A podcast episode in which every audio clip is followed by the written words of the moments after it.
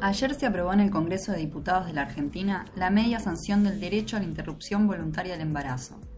Hoy te contamos un poco de su historia y por qué tiene que aprobarse en la Cámara de Senadores. Acompáñanos. La historia de la legalización del aborto o de la interrupción voluntaria del embarazo tiene sus comienzos con las mujeres soviéticas que lucharon y lograron en 1920 la sanción del siguiente decreto. Durante las últimas décadas, el número de mujeres que recurren a la interrupción artificial del embarazo ha crecido tanto en Occidente como en este país. La legislación de todos los países combate este mal mediante el castigo de la mujer que decide practicarse un aborto y del médico que lo practica. Sin arrojar resultados favorables, este método de lucha contra el aborto ha impulsado la práctica de abortos clandestinos y ha hecho de las mujeres víctimas de charlatanes mercenarios y a menudo ignorantes, que hacen una profesión de las operaciones secretas. Como resultado, hasta el 50% de estas mujeres desarrollan infecciones en el transcurso de la operación y hasta el 4% de ellas mueren. El gobierno obrero y campesino es consciente de este grave mal a la comunidad. Combate este mal por la propaganda contra los abortos entre las mujeres trabajadoras.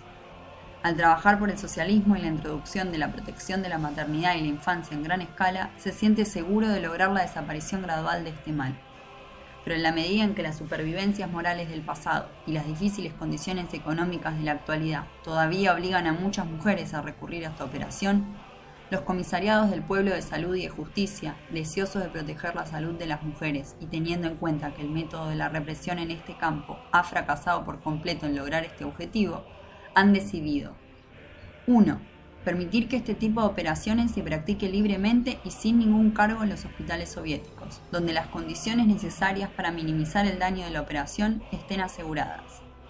2. Prohibir absolutamente a cualquiera que no sea un médico llevar a cabo esta operación. 3. Cualquier enfermera o partera que fuera encontrada culpable de realizar una operación de este tipo será privada del derecho a la práctica y juzgada por un tribunal popular. 4 un doctor que lleve a cabo un aborto en su práctica privada con fines mercenarios será llamado a rendir cuentas ante un tribunal popular.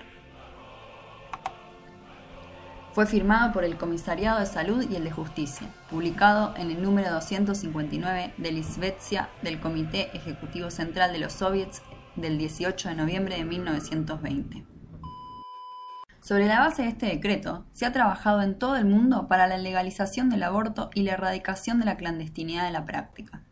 En Argentina, no es extraño que sea considerado un delito después de 1921, un año después de aprobarse en la Unión Soviética y con una fuerte injerencia al sistema de valores occidental, católico, machista y capitalista.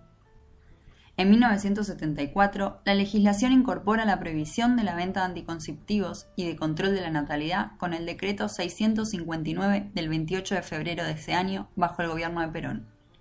Se inicia allí la lucha de los movimientos feministas y de partidos de izquierda por la legalización de la IVE. Incluso en los traidores de Raimundo Gleiser, podemos ver cómo el aborto clandestino está presente en la cultura popular como una problemática ligada al machismo, las mafias y el negocio de la muerte.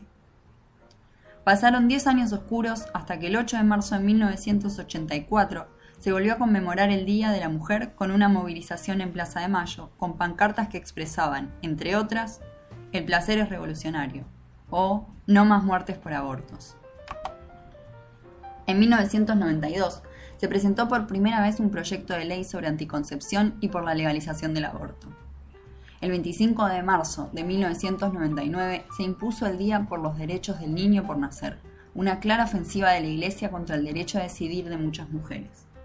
La chispa del 92, la contraofensiva clerical y el auge de las movilizaciones de masas del 2001 pusieron sobre la mesa un plan de lucha para la legalización del aborto cuando en 2003 la Asamblea Nacional de Mujeres debatió esta problemática y se propuso llevar adelante una campaña para el tratamiento de la ley.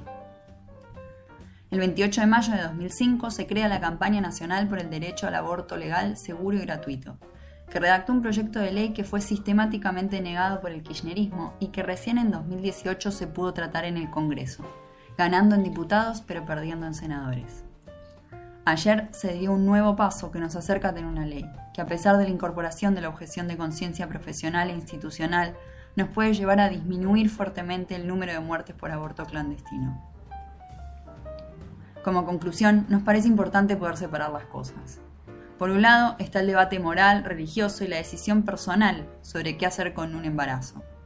Por el otro, y es el centro de esta ley, cómo evitamos las muertes que produce el aborto clandestino. Tal como lo expresaban las rusas hace 100 años atrás, mantener el problema en la sombra solo ayuda a las mafias.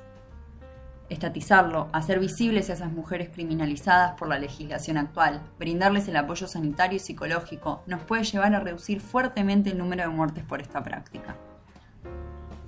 Como siempre, les queremos agradecer por escucharnos, los invitamos a seguirnos en Instagram y Facebook, así como a suscribirse a nuestro canal de YouTube.